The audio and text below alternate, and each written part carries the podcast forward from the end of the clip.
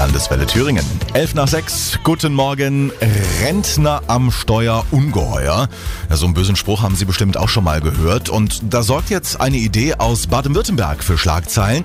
Seit Anfang des Monats können Senioren in der Stadt Biberach ihren Führerschein freiwillig abgeben. Im Gegenzug dürfen sie ein Jahr kostenlos den Nahverkehr nutzen.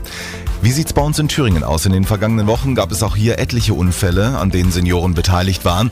Cornelius Blanke vom ADAC Hessen-Thüringen. Wer baut denn statistisch gesehen überhaupt die meisten Unfälle?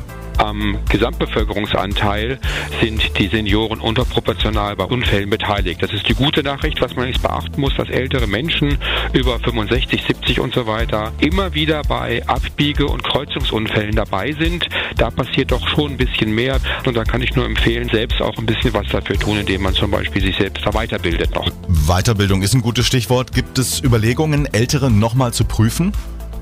Man sollte sich Gedanken darüber immer dann machen, wenn man gesundheitlich eingeschränkt ist und das hat mit dem Alter überhaupt nichts zu tun. Der 40-Jährige, der irgendeine Krankheit hat und eingeschränkt ist, muss sich mindestens so viel Gedanken darüber machen wie der 70-Jährige, der vielleicht nicht mehr gut sieht.